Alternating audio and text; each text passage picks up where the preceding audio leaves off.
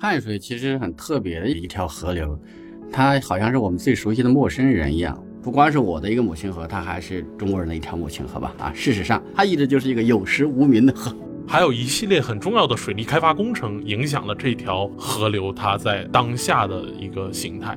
当你站在一条河面前的时候，你知道你之于这条河有多小，然后你再看这条河在更高的意志面前它有多渺小，你就知道自己有多渺小。每一个城市，当它的产业衰落，然后这个城市面临巨大转型的时候，都会有一批的人，他自己的整个人生的训练没意义了，没用了。所以我觉得是饮水思源吧，不仅说是你要知道汉江，你还要知道这些背后的代价，这条河代价和这个河边上的人的代价，这些移民的代价，他们都是人呀。大家好，欢迎收听由大观天下志制作播出的播客《东腔西调》，我是何必。那这一期是我们《山河记》的新一期。在上一期呢，我们请了我的师弟来聊一聊他的家乡潮汕和韩江。那这一期仍然是我们《山河记》的一次加餐，我们请到了著名非虚构作家袁林老师和播客厂牌摩的士高的主理人彭涵老师做客我们的东腔西调。一起来聊一聊汉水这样一条中国腹地的河流。那两位老师跟大家打个招呼。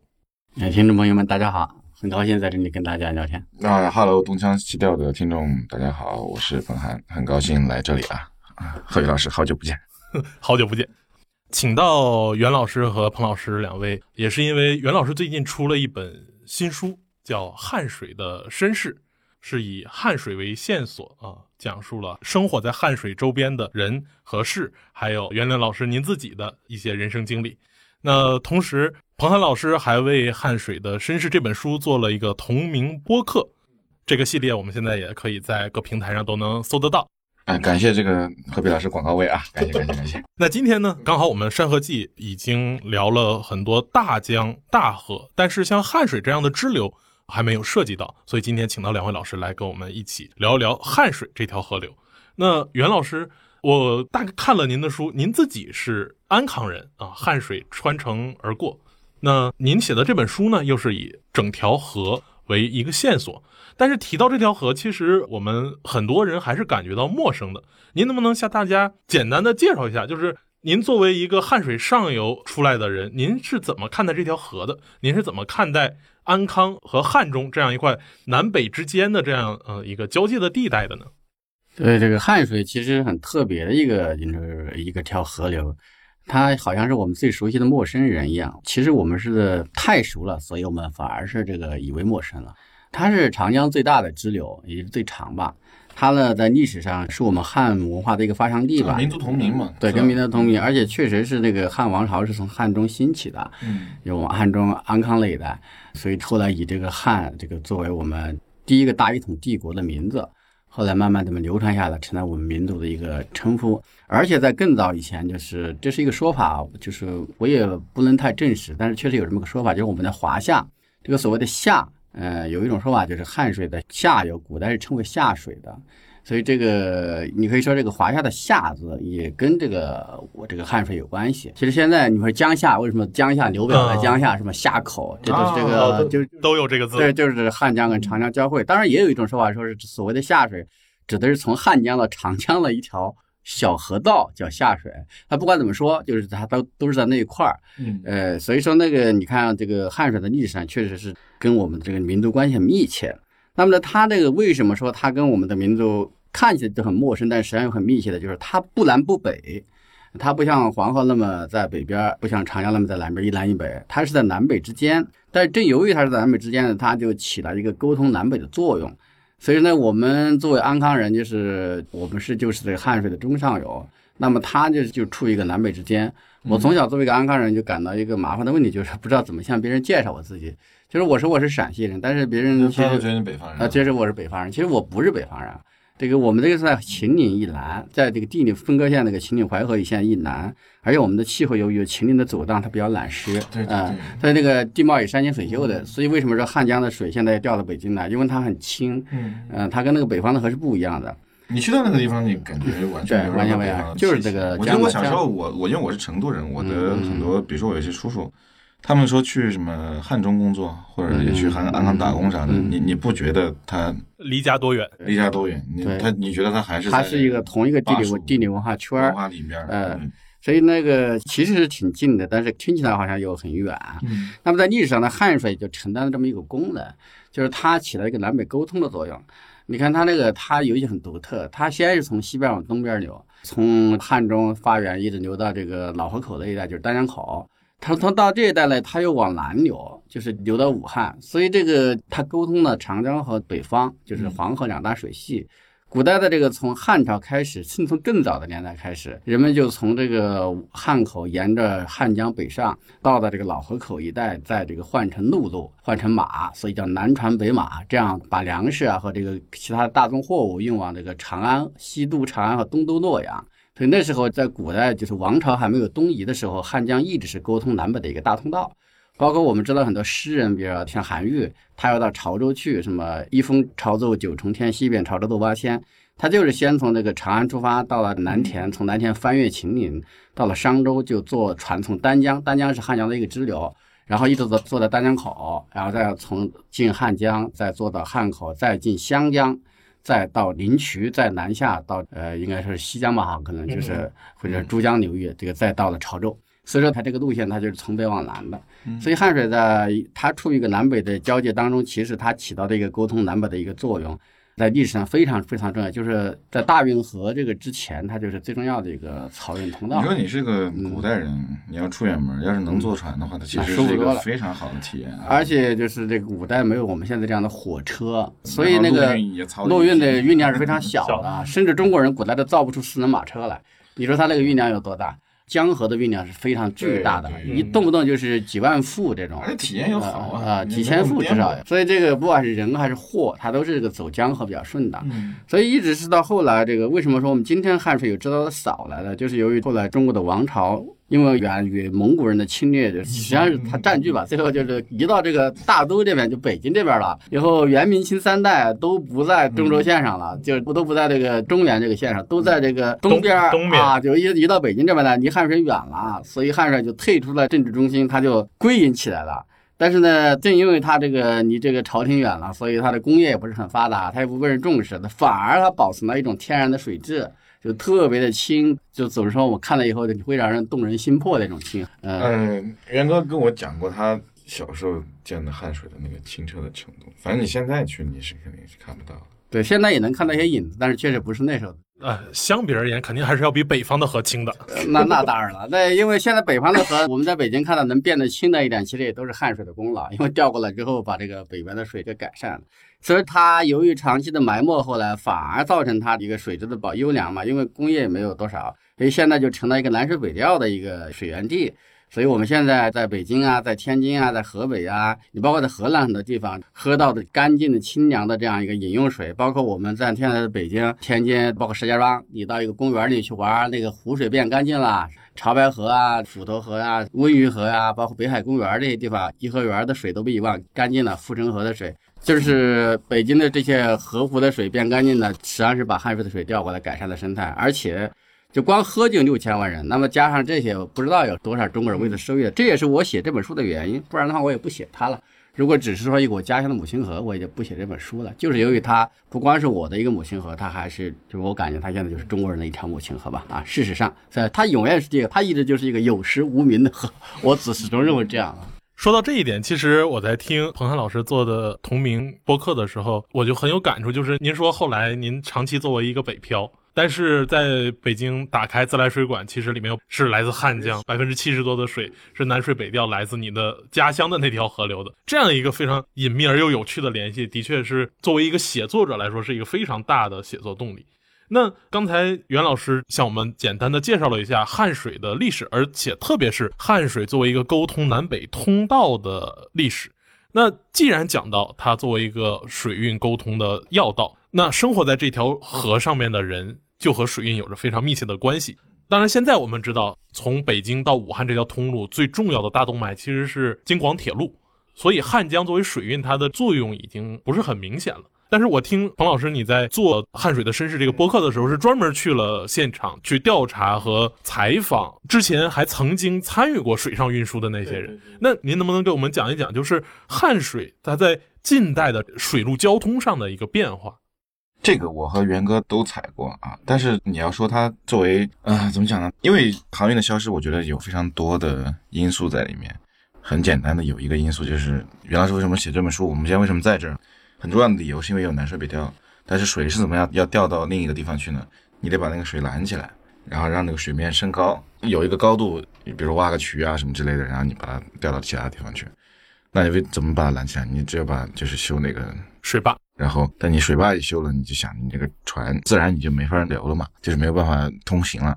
嗯，我印象很深的是袁老师曾经给我讲过一个话，就是汉江跟他之前小时候的汉江最大的一个不同是，它变成了一条不自由的河流。为什么叫不自由的河流呢？是因为上面你走一段就是个水坝，走一段就是个水坝。我之前采访的时候是从汉中开车一路开到湖北，沿着汉江开，非常明显，你就走一路就是水坝，走一路就是水坝。你如果把这个时间跨度拉得特别长，你比如说建国之前还有水运的时候，有曹帮的时候，和现在，你能很明显的看到非常直观的一个为什么航运消失了，那是因为它走不通了呀，那这肯定要消失了呀。而且，其实我前一段时间还在短视频上刷到过，就是那种航拍什么长江三峡的那个那个东西叫啥来着？电梯、船闸，船闸，船闸，很壮观什么之类的。级船闸，但在汉江上，大部分的水坝它没有这个东西。它其实就是一条死坝，对这就叫死坝。然后那个丹江口水库它是有那个升船机，但升船机非常非常，效率很低。我不明白为什么会有人发明升船机这个东西。它摆设，他把这个船吊起来，然后再给它放下去。哎，这个船在水里面泡那么久，你把它吊起来不怕它把它吊死啊？天哪！我第一次知道升船机这个东西是完全不理解它为什么要这么干。确实以前的木船吊两次就散了，所以都嗯后来不敢吊了。所以说到这个船运呢，它其实经历，我觉得经历了几个时期。就是我印象很深的是，有一个水手跟我讲，他因为以前都是木船嘛，木船就是完全下游就是漂下去，上游就给你得拉上来，其实很辛苦的一个东西。然后呢，在可能七十年代、八十年代的时候，突然发现可以有蒸汽动力船了，然后他们突然觉得，哎，这个船运是不是要走起来？好日子来了是吧？好日子要来了。但同样是在这一段时间，公路开始修了，铁路开始修了，汽车开始造了，有一个汽车厂还在老河口那边。对，而且有那么多的水坝啊。对，有很多的水坝，就是综合了很多的因素，就在通通在那个时代发生巨变。老一辈的人，他可能一辈子穷其一辈子，他因为你想你要去开那个木船，你需要很多的经验和知识，这些经验和知识你是没有办法在机械船时代你是没有办法复用的。他本身已经经历一个非常大的变化，我可能要去开机械船，但是他始终还是觉得呃日子会变好。但是水坝一修，然后公路一修，铁路一修，你是不可能干得过铁路跟公路的呀，对吧？这是以前那些船长是吧？他一辈子学的技术，比如说怎么样那个掌舵啊，嗯怎么样辨识哪有礁石啊哈，嗯一都一整个汉江上的礁石他都记得清清楚楚啊，还有这些纤夫啊，怎么样这个拉纤啊，怎么样对对过过雷崖呀哈对对对，怎么样使力啊，喊号子呀啊。都都是一全套的技术，结果比如说一个水手一开始的梦想是当上船长哈，他这个刚刚从呃就用了十几年，他从了一个普通的水手爬到了什么蓝头，也爬到了可能副驾驶、副驾长，再爬到了驾长，结果快要当上驾长的时候，这个没了。嗯。啊所以这些人的一辈子就发生了变化，不光说这个河它本身被拦起来，，对对对，人的命运也是跟着河一起的。就是我觉得，当你一个人，尤其是在过去，我觉得半个多世纪前吧，你出生的地方的地理环境是能切实真切的影响你的命运的。呃，你的生活方式也跟它是完全挂钩的。而生活在河边的汉江边的人，你不管是不是跑船的，我觉得他的生活方式都跟汉江息息相关。对那些沿岸的码头，，对沿岸的码头，比如说你沿岸的码头上的经济带，就是靠水手去变成一个码头经济的一个综合体嘛。那跑船的更不用说了。我采访的一个水手叫楚勇，他在汉江上游最险的黄金峡，黄金峡有二十四条滩，就是非常险要，就是如果你用木船开的话，你没有经验，你是一定会出事儿的这么一个地方。就是礁石很多，水又浅，非常多，水又急，然后他你必须过很多的弯才能过去的这么一个地方。他在那儿长大，他从小到大就想当一个水手，而且那个时候他是六零后啊，他小时候嘛，那个生产方式跟现在不一样，对，然后他的分配方式也不一样。但是那个时候跑船也已经比种地要能挣很多钱。嗯，他从小的梦想就是当上太公，太公是那个掌舵的，就是船长，就是船老大，船船老大，对，从小就学习很多的知识，是先首先学游泳，然后完了之后，他那个黄金峡二十四条滩，每条滩有哪些石头在什么位置，什么时机你要往哪儿摇，然后你才能过得去。这个就有点像我们现在初中读数学、读语文，对吧？还要拿个杆子站在船头上往岸上戳的，对对对过过拐的时候，对，过拐的时候前那个木船下游很有意思的，它那个有一个篮头，拿了个竹竿，你要拐的时候，咵给你，戳到那个眼里。对某块石头上已经戳出了一个窝，对对，就是大家我还想出来过，因为它那个航道其实很窄，因为下面很多石头嘛，你能够过那个木船的，它那个宽度其实很有限。嗯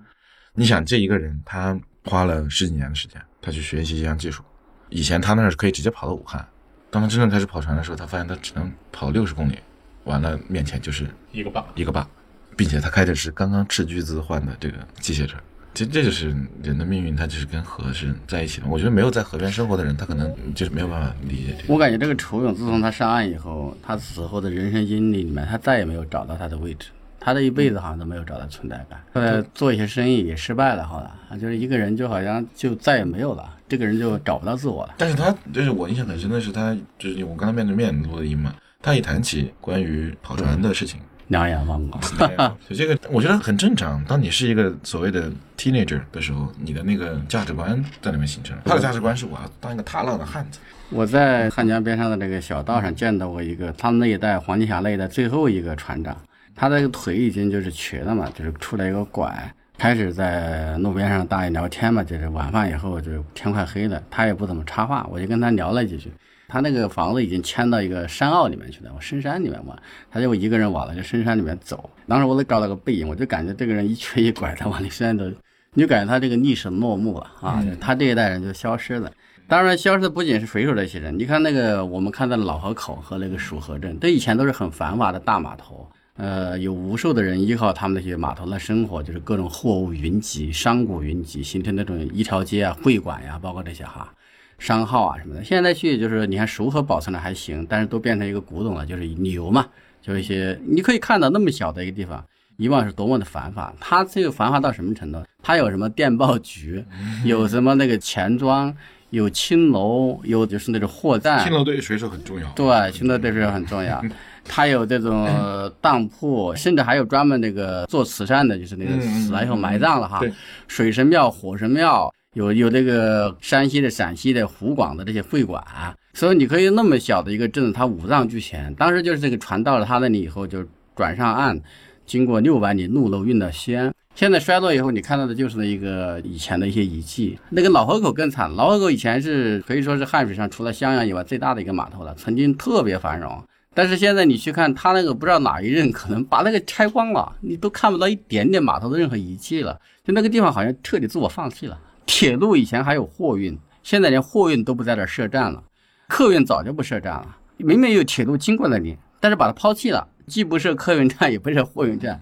呃，以前还有飞机了，所以你说这个地方多惨。关于这个以水手为例啊，关于这个人的命运跟河的命运绑定在一起的这么一个故事，节目做完之后，在网上有网友跟我聊说，这个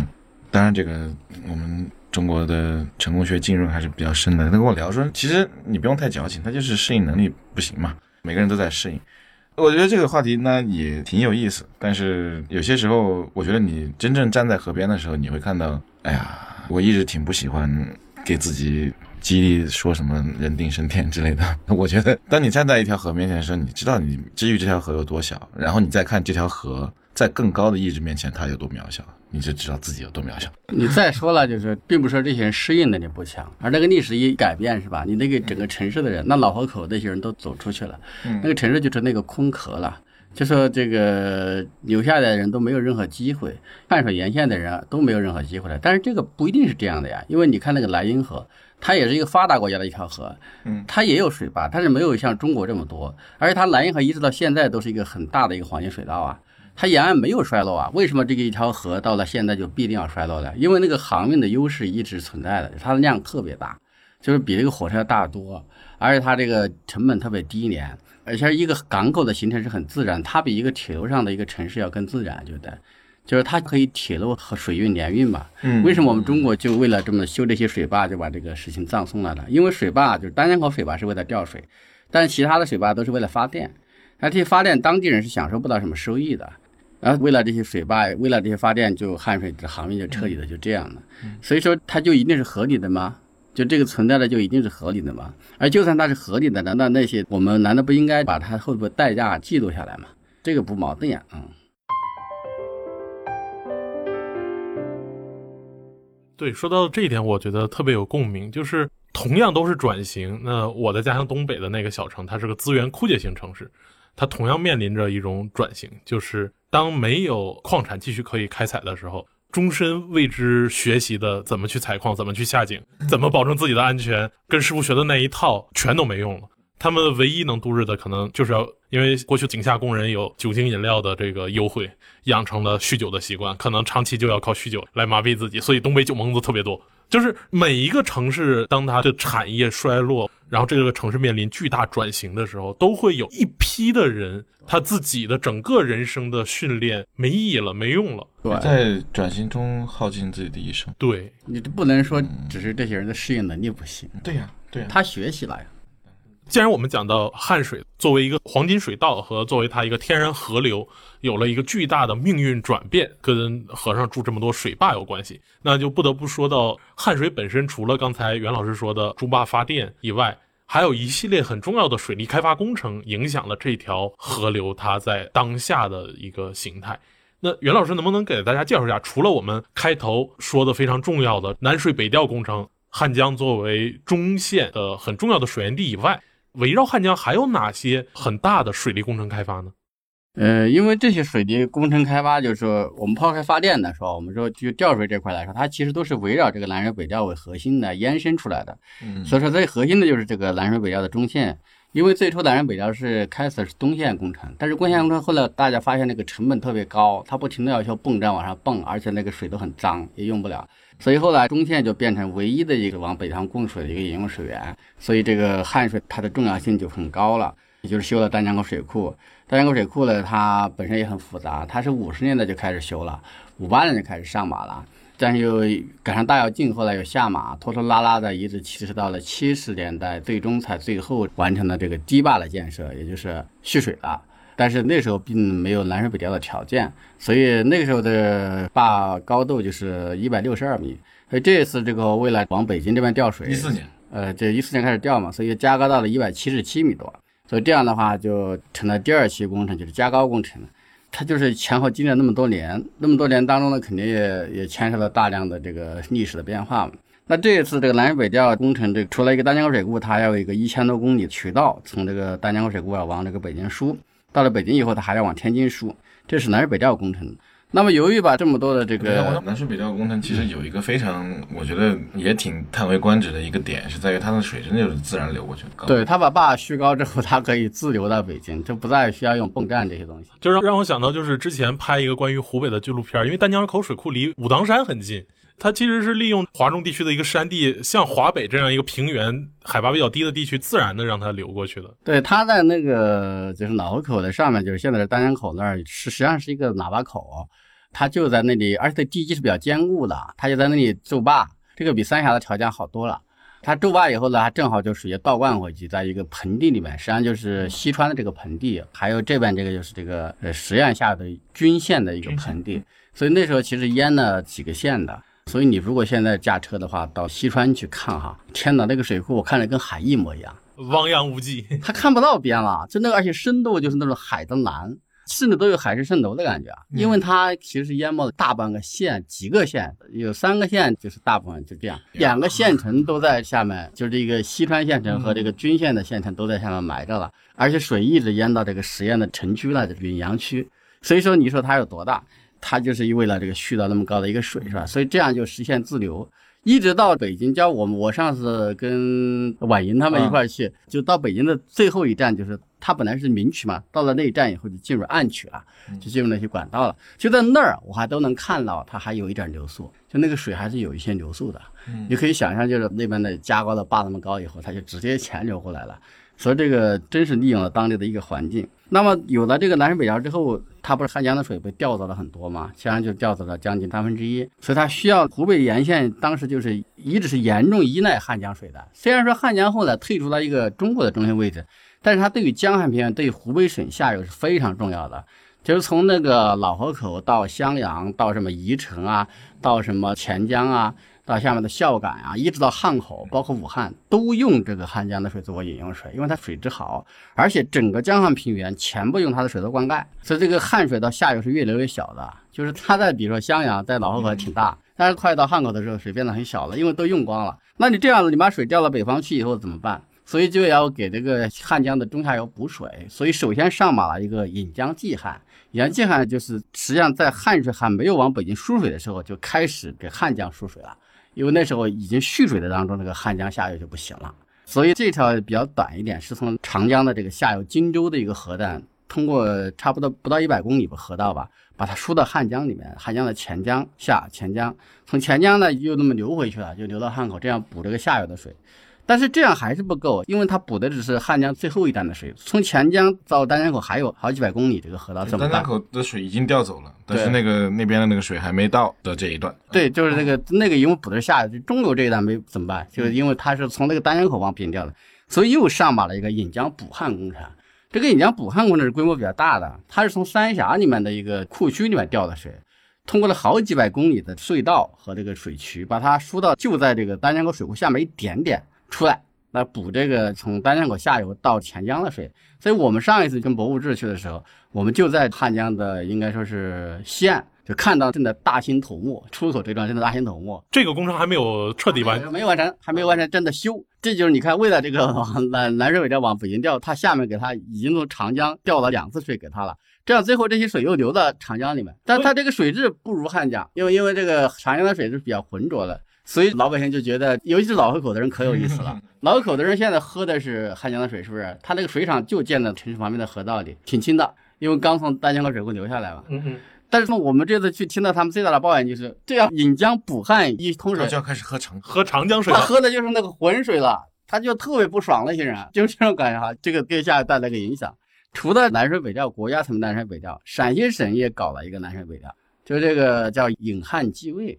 这两天正在大张旗鼓的宣传，快通水了，就是从这个黄金峡这儿修了一个大水库，也是把那个水，因为那个秦岭太高了，所以它两级水库。坝都特别高，第一级有七八十米高，第二级甚至到了一百七十米高，把它提上去，这样以后穿过近一百公里的隧道，就八十多公里的。我们以前走那个铁路，从那个秦岭北路到那种十八公里，已经是亚洲第二了，就是大隧道，亚洲第一吧，世界第三还是怎么着？就都那么长的大隧道了。结果现在这个隧道要八十多公里，把它输到这个关中来给西安用水，所以这叫引汉济渭的这么一个工程。我记得我小时候第一次听说有关西安的故事，都是很小的时候，也是我爸还是某个叔叔跟我讲，西安就是特别缺水。就是感觉夏天整个城市都要渴死了，但是 袁哥写那个片段在我脑中简直挥之不去。就是他说他们那个宿舍里面三楼以上没法没有水可以冲，所以说你整个我以为是男生宿舍惯常的这个懒惰行为，不是没有水可以冲。你缺水的时候好像是每天定时间才能去打水，对吧？他是这样的，就是一个很短的时间，一楼是有一点水下去接。二楼以上其实就没有水了，我们住在三楼，他那个有一个卫生员会提桶水水上来，就是因为它是长槽式的，他把它冲一下，那也冲不干净。真的，这那个画面在我脑中挥之不去。但是确实是我那个叔叔回来说，他西安 当时感觉西安快死了。但现在看西安，你像有曲江池，然后这个对呀，他已经开始调汉江的水了，就是他后来修了一个黑河引水工程。这个黑河引水工程呢，是把那个渭河的一个支流叫黑河的水引过去，这主要其实就是没有污染过的这个渭河一个支流的黑河。但是这个水里面呢，它又从那个汉江的支流上，一个叫蓄水河，一个叫前右河，已经打了两个隧道穿过秦岭，把汉江支流上的两个河加到这个黑河水里面，这样在西安用。所以现在西安用的这个，你看它水上水水，其实已经有一小部分是汉江的水了。但是等到引汉济渭通了之后，那就是大部分都是汉江的水了。所以你看元哥的一生啊，他去过西安，然后又来了北京，他去的地方最后汉江的水都去哪里了？所以您去哪里，汉江在哪里？我觉得你可以聊聊你到北京的感受，就是那个用水的感受，我觉得很生动。因为我来北京是一二年来上的学，一二年上学的时候，那个一四年通了南水北调嘛，一二年北京水特别硬，现在水也很硬啊。我烧水还是，假如直接用自来水的话，会直接有水垢。但是我现在烧水就是一直很久都没有水垢，我大概三次就会有水垢，我得拿白醋洗。那怎么回事啊？我第一次来北京的时候，就是在那个住的酒店里面，那个花洒不通，就是洒的乱七八糟的。就堵了嘛。对，我就跟前台说这个咋回事，因为我家里面没有那种经验。你们成都水好，然后这个服务员就进来，一个大妈，她说：“哎呀，这个好搞，然后放那个花洒，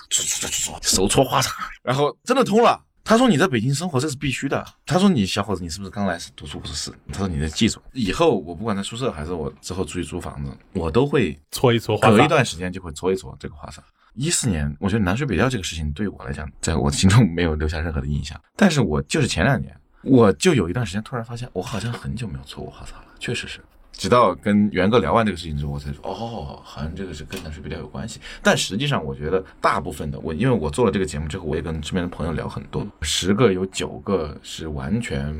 不清楚南水北调究竟是从哪里来的，十个中的一个，他也只能说是丹江口，他也不知道是汉江。那也就是说，这个汉江它改变了北京的整个的水环境，不管是饮用的水还是你生态用水。但是实际上很少有北京人知道，你至少知道吧，别的就不多不多说了，对吧？但这个也是我觉得做这件事情的一个初衷嘛。而且我们后来了解到，比如说它途中的一城市，你像焦作，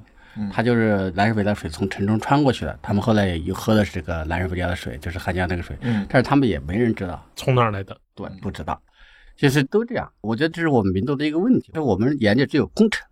但这个工程的背后是什么？那些付出代价的水和人，我们都没有感觉的，我们只有工程。所以你好像那个工程就能把一个很好的水造出来似的，其实不是这样的。对，接着袁老师这个说，就是这个背后，其实我看您的书《南水北调》，其实只是个引子，在书里面有很多的内容，其实是在描绘受到工程所影响的那些移民，因为我们知道丹江口水库，您刚才也说了，有两座县城都躺在了里面，那这意味着其实涉及到大概数十万的移民的问题，而这个恰恰是一个巨大的国家工程在地方上，在地方社会上所造成的很大的影响。那关于移民的问题，您在写这本书的时候，有没有给您留下特别印象深的人或者事儿呢？那肯定是因为你说我们说一条河的话，我们还觉得好像哈，它这个是一种情怀。但是你说到人呢，那就是实打实的就是这些人的生活就是发生了巨大的改变。因为写这本书，我肯定是接触到很多这样的人，你都很难讲谁的故事是更曲折的，谁的故事是更。但我觉得对于中国人来啊讲，整个家庭的迁徙，它一定是一个非常非常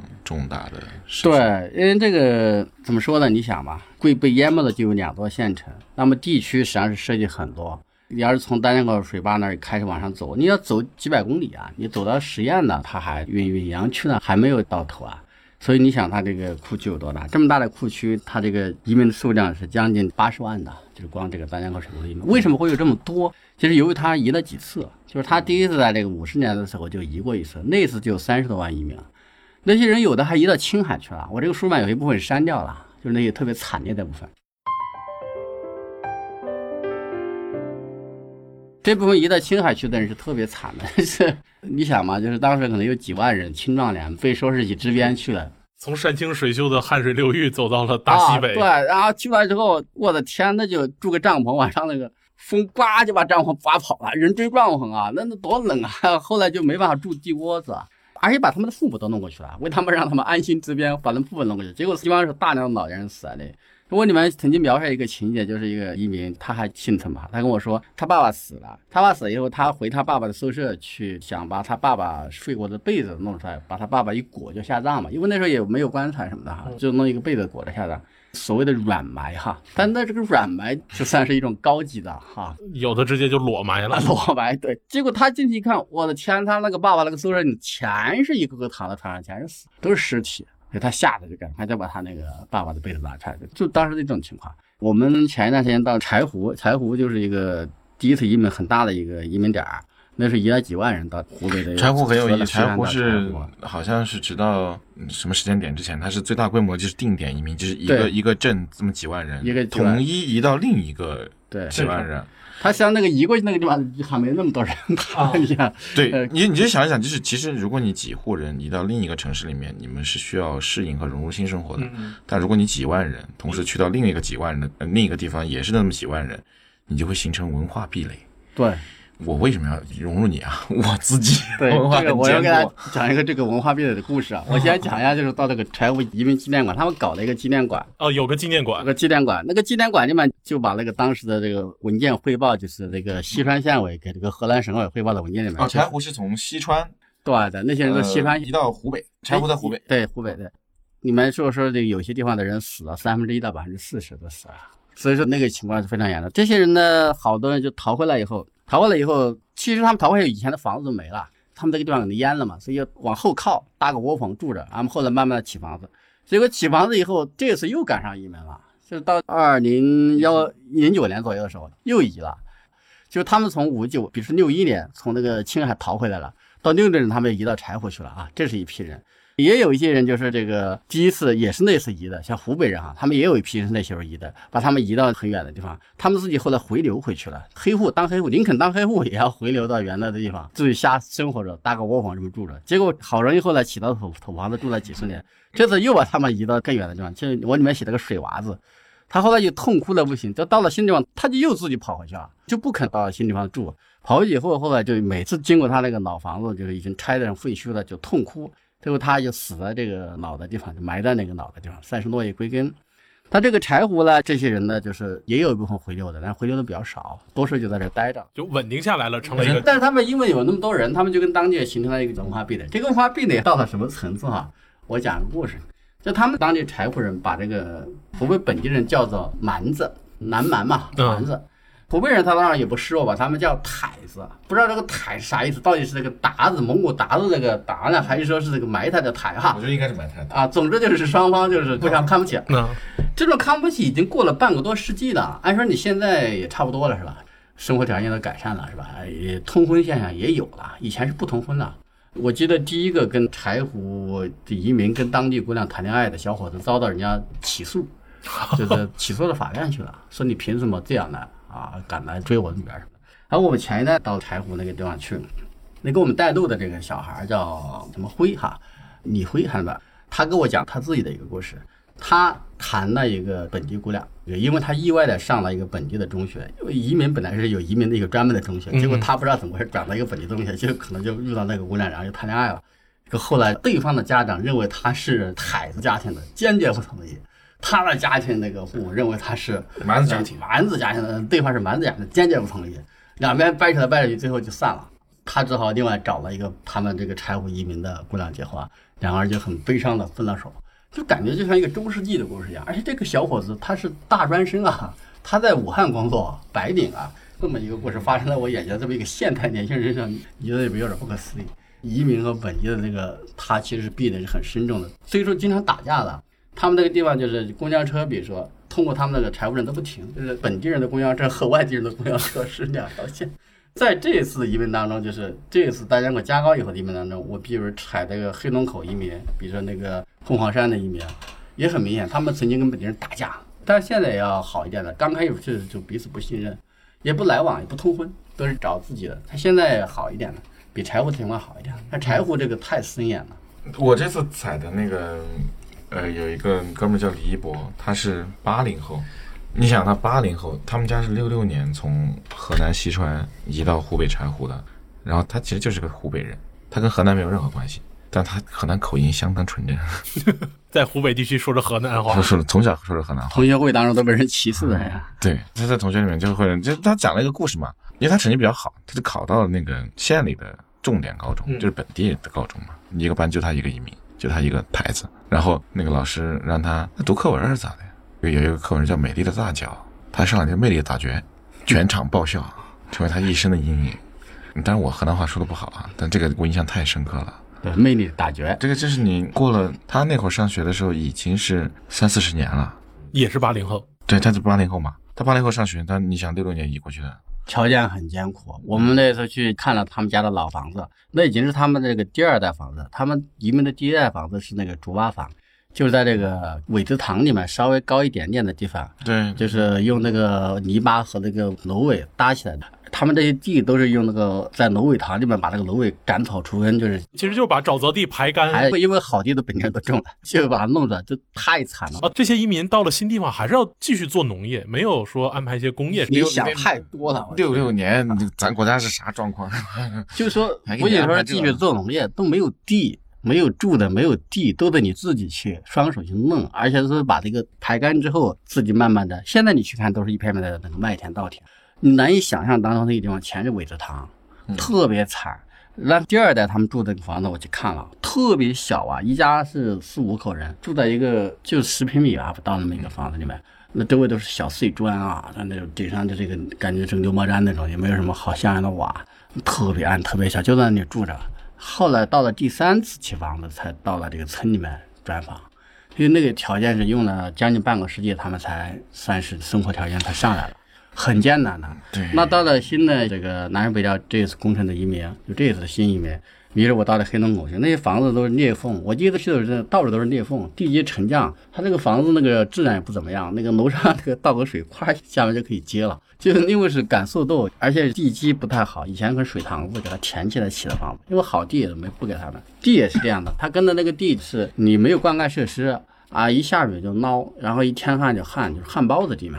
不可能把特别好的地给你本地的农民，凭什么呀，是吧？所以就生活条件很艰辛，离这个城市也远，以前的熟悉的生活方式都不见了。他们以前都是比如说打船的，呃，打鱼的，在船里面运沙的，有船运沙的，生活条件不错啊，而且吃鱼都吃惯了，喝的水也很清澈，水头都很好。现在就那那个水都是浑的，家家户户装一个净水器，你那个过胆芯过一两年就得换，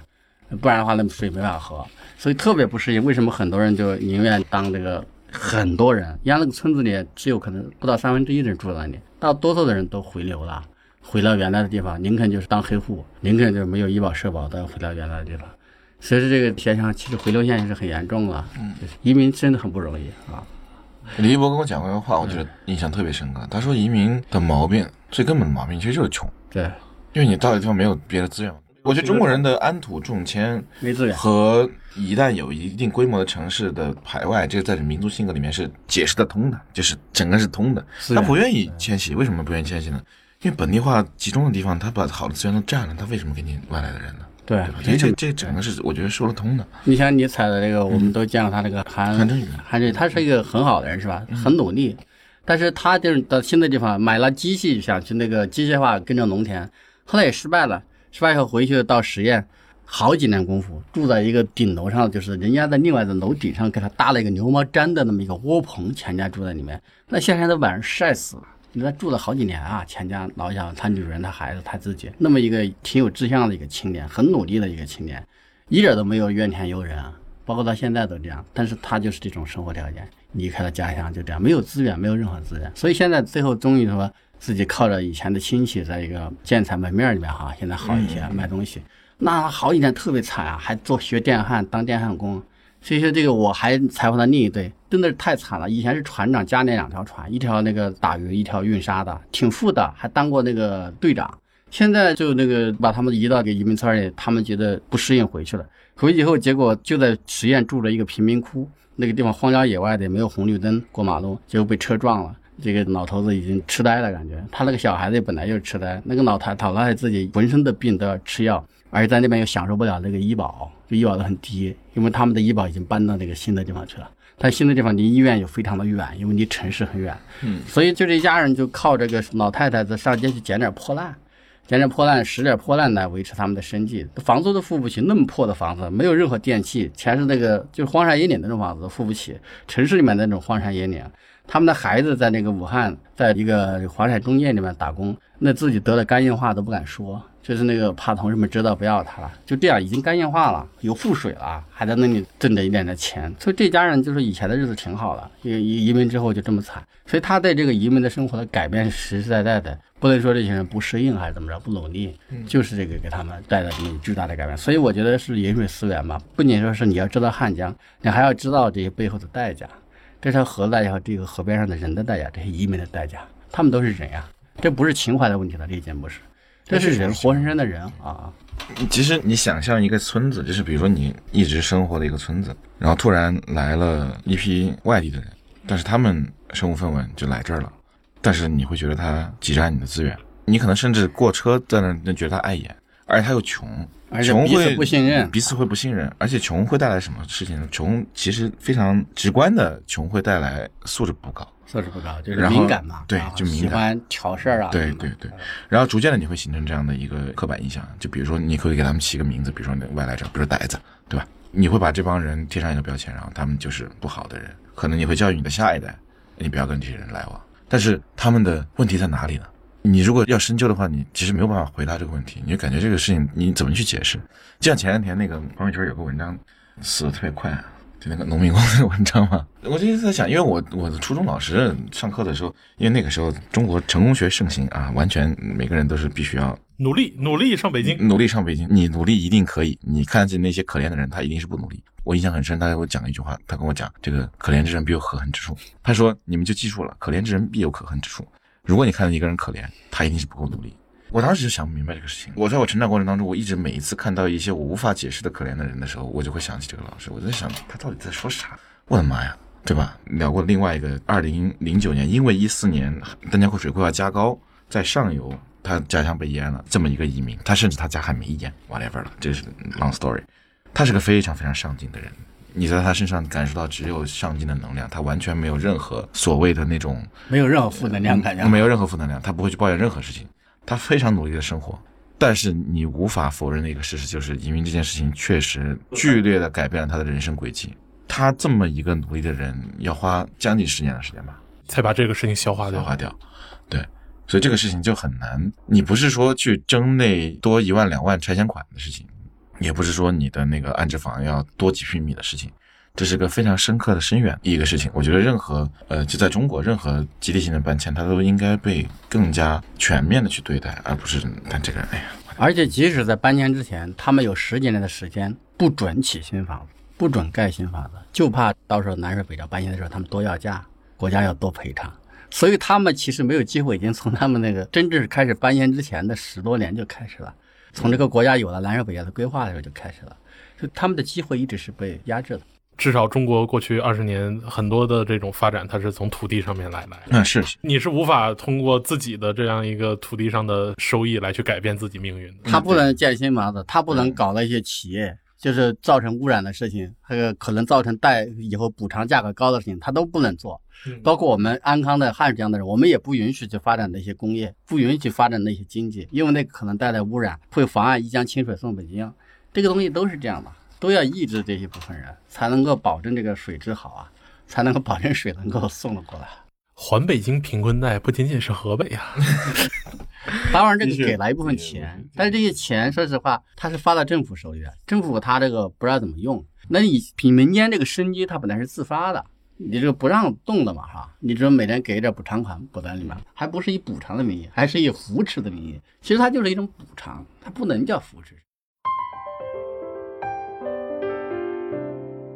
那刚才两位老师，我觉得讲的两处内容，一个是汉水上的船民的这样一个社会的改变，一个是移民社会的改变，都说明这样一个人为的对于这条自然河流的开发，给我们当地人的生活带来的一个变化。除了对于人的影响以外呢，我在读呃袁老师这本书的时候，还有个非常印深的印象，也是刚才袁老师反复强调的，就是汉江的水特别清，而清就意味着这条水的生态非常好。但是我们知道，河坝一旦起来的时候，我想这是一个世界性的难题，就是一条河的生态会被打破。那里面经常有回流的鱼啊，有固定迁徙的这种生物啊，整个生态都会被破坏掉。那这个时候，其实人们也会意识到这些事情，还尝试去修复。我看您的书里面也讲了一些这样生态志愿者的一些故事。那从您自己的现在北漂在北京，或者偶尔回到家乡，对于整个汉水的生态上的变化，你有一个什么样的感知呢？因为这个一江清水送北京，这个清里面啊，它要的只是这个水资源。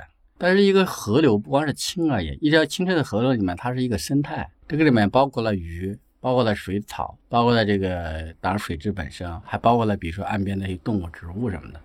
但这个东西在这个建坝然后调水的情况下，它就受到极大的影响，也顾不上了。我们首先比如说鱼这个东西。鱼，汉江里面它有大量的洄游鱼类，就是以四大家鱼为代表的青草鲢鳙的这个，还有很多的地方鱼类都是洄游鱼。但是，一洄游鱼它就没有办法这么多的水坝，有十七座水坝呀，干流上十六或者十七座啊，所以这样的话就没有办法洄游了。没有办法洄游以后，现在的办法是什么呢？就是搞了一些鱼种场繁殖这个鱼苗。到了半大的时候，把它投放到河里面去，那一节河道里面，代替它的这个天然的繁殖，因为它天然繁殖已经不可能了，它没办法洄游，它就没有办法繁殖。我上次到黄金峡这个水库，当时还没有蓄水，在旁边就看到了一个鱼种放流场，所以到这儿都要放流了。你你看，那就是完全人工的搞法了，这只是一种没办法办法。因为实际上就是你自然的这个生态已经完全打破了。有些汉江那个土著的鱼类早就已经绝种了啊，记得有那种铜鱼，铜鱼已经早就见不到了。还有那种汉江的，不要光看它干流啊，它的支流上也修建了无数多的水电站。我记得十几年以前，我看它统计都已经有将近九百座了。因为我们家那条南河，我的天，那是整个寸寸把它炸弹的，而且是用那种导洞式把那个水引到山洞里面去，从山洞里面隧道再到下一节出来，出来以后刚刚从下一节冒出地面，又把它引到下一个隧道里面，整个河都是干的，出来一些小河的小溪流的水支流的，它整个干流都是干的，所以这样的话，就是我那次看到的，我都震惊了，我觉得人怎么可以这样？就那以前那个水汽奔腾的那种峡谷啊，它水很深，特别多的鱼，连水獭都有这种娃娃鱼，这种都很多。我再去看的时候，它那个泥结臭了，你看那个水鱼都干了、腐烂了、臭了，就那整条河那个臭味很尖利，就几个月都不散那种。那个场面我是终身难忘的。其实这种比干流上更残忍，干流上是暗暗的就把你不能繁殖了，但是这个支流上就是彻底把它消灭了。我觉得鱼是江河的主人嘛，是吧？啊，我们人类其实后来者，但现在就感觉就是为了用这个水，不管是用它的发电还是用它的调水，就把这个鱼弄得就是活不下去了。当然，这些鱼跟渔民又牵扯在一起，所以我这个书里面还采了一些渔民，就是很有意思。就是有一只渔民姓萧，他们都姓萧。几百年以前，明代的时候，从江西迁到这个钱江的，有几千人，全是姓萧的。他们也不上学，他们也不干啥，也不上岸工作，都在船上从汉江里面打鱼。汉江的鱼少了，就在长江里打；长江的鱼少了，又到汉江里打，一天就是来回，就很自由，就是像一个吉普赛人嘛，这种感觉。但是现在这个鱼少了嘛。十年禁渔，长江和、汉江都是十年禁渔，就把他们的家当都收了，给了一点补偿，给的补偿也给的很慢，很久拖了很久。上岸以后就无所适从，不知道干啥，因为没有技能，也没有什么文化。我认得这个老肖以前挺自在的，一个打鱼的人，现在只有到这个夜市上面去给人家烤鱿鱼。就是那个深夜的那个熬夜的烤鱿鱼哦，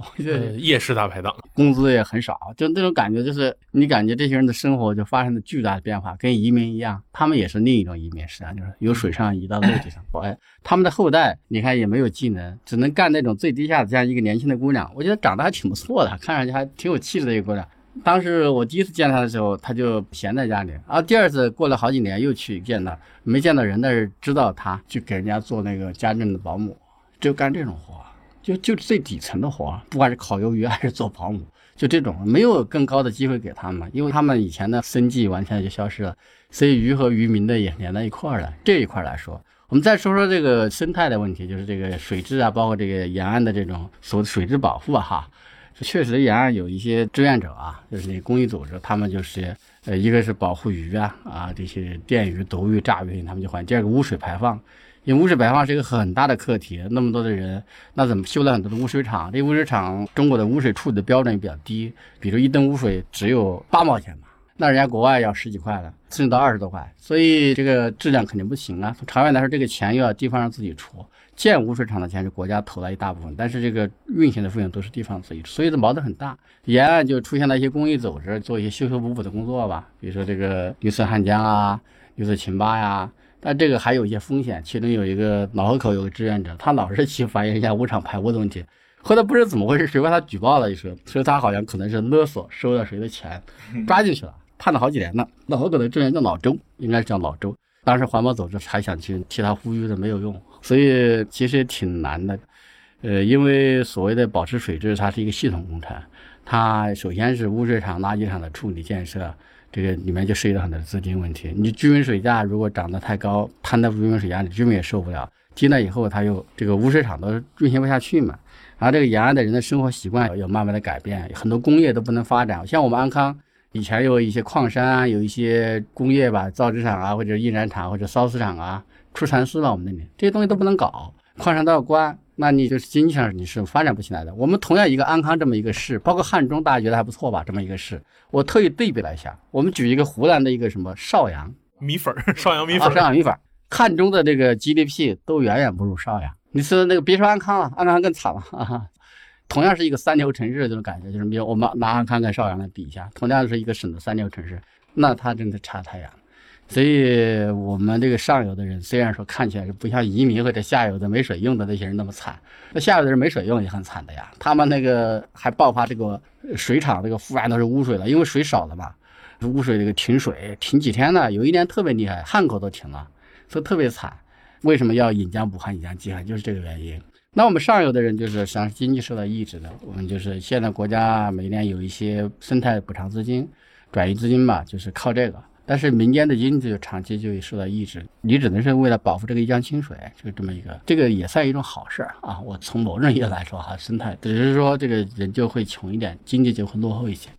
这一部分就是它就是既是人的问题，也是环境的问题。因为汉积水的上游其实蛮有意思的，你看那个汉中那儿，它有金丝猴，它有那个朱鹮。我有一次看到场面还挺痛心的，就是在这个阳县的上游，就是汉江的干道上。按说这个地方生态应该保护的很好才对，但是我发现岸边有一股生活污水，就直勾勾的排出来，很臭啊，都很多垃圾。这种应该就是不允许的，但是不知道为什么就直接排到汉江河里。一个朱鹮就在那里，很漂亮的朱鹮啊，那像晚霞一样那种朱鹮，头上也是红的，那个翅膀下面都是飞起来像晚霞一样。结果就在咣咣咣就在那污水里面倒那个垃圾池啊！我就觉得太不讲究了。我觉得其实还是任重道远的。比方说大面子上来说水质不错，但是其实很多地方都是很差劲的，还得增强意识吧，对？只能这么说了啊。下游就更差一点，下游因为水少，水少的话就得像他们那绿色汉江的那个创始人那个老太太，她就曾经到北京来就很生气，她说：“你们北京人一年养那么多宠物狗，洗澡都要用多少水？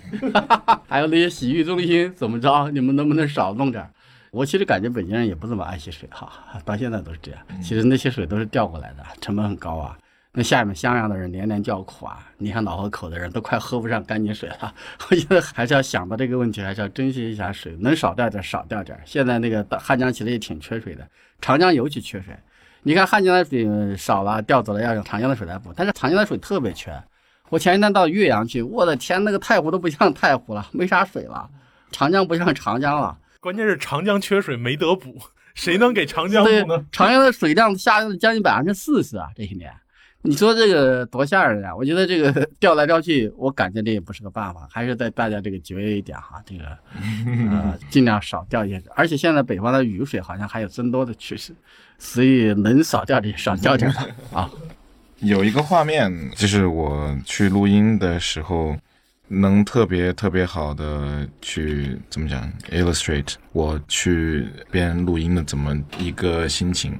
就是黄金峡，我记得楚勇就是那边的那个水手，他跟我讲过一个，当你过第一条滩的时候，它叫太阳滩，为什么呢？就是你早上过那个滩的时候，它那个太阳是正正的，就是在那个峡谷上面，然后你水面上放着金光。当然我去的时候已经没有船在上面飘了，但是我因为我是非常早开的车，沿着那江上走。就能看见那个太阳打在那个呃水面上，然后那个水面上全是那个工程的机器，因为刚刚袁老师讲了，就是有这个引汉机位这个工程，之后这个地方就会变成一个水库，然后这个水就会往西安那边调。当你听完这个水手的故事，你会发现，即将要变成水库这个地方，是他小时候烂熟于心的每一块石头、每一个航道、每一个弯的这么一个险滩。我们人类的浩瀚改造工程会把它全部淹掉，也就是说，他小时候的所有的，他作为一个岩浆的船工，他的所有一生的寄托，他的知识，随着这个水库蓄水，也会永远的沉睡在这个水底。然后这些水蓄上去了之后，会输送给遥远的城市里面的西安的人，大唐不夜城。大唐不夜城，这个就是因为太远了，就是他所哺育的人和事情和城市太遥远了。所以它显得那么的渺小和透明，但其实所有的浩瀚的工程背后，它所付出的代价是很难去非常直观的让人们去感受到的。我觉得这可能也是它天然的一个残酷之处吧。嗯。就我们刚才说到北京人不知道这个来自谁汉江的，我前一段有个印象震撼的就是西安的一家很出名的工号，我就不说名字了，找我做了一个节目，为什么我们要关注汉江？他说这是一个复杂的话题，因为他看到我这本书了。但是在我接受他们的采访，但是在采访整个采访当中，他没有问到一句隐汉机位。后来这个整个公号那个出来文章文章里面几乎没有提到，我自己强行加了句，我说有个隐汉机会，但他没有提到任何说是西安将要用上汉江水这个问题。我们为什么要关心汉江？西安人为什么要关心汉江？他们把这个问题提出来了，他到这一位都没有找到答案，因为你马上就要用上汉江水了。所以你说你这种事情就是完全不知道。而彭涵刚才提到仇勇这个事情啊，我跟你想给他加一个是那是故事，嗯，我觉得那个人故事特别让我挺有感触的，就是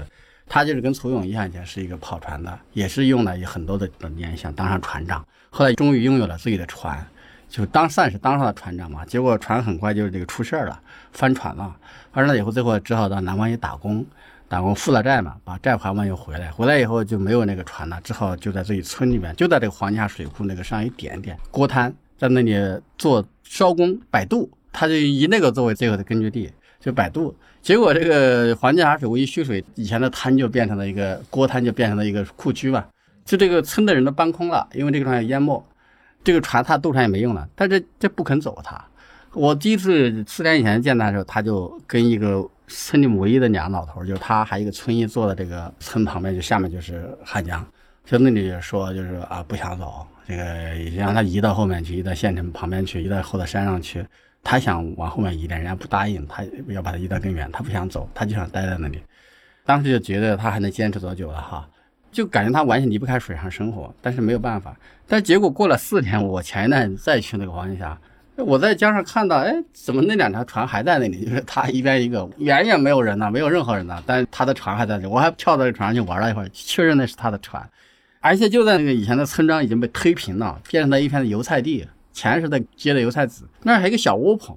搭的一个窝棚。这个窝棚里面看起来不有钱，还有人住，还有床铺什么的，还有那些烟吃的烟什么的旱烟，一看就是他搭的窝棚。就这个人这么顽固，就说这个已经没有任何东西，没有任何意义了，没有人了，只有朱鹮在那里了。那个地方只有朱鹮的脚印了，路都没有了。他的爬道就很艰难，他还要在那修一个小窝棚，还要守着他的船。就我去的时候，他没有在窝棚里，但是看得出来他还经常去。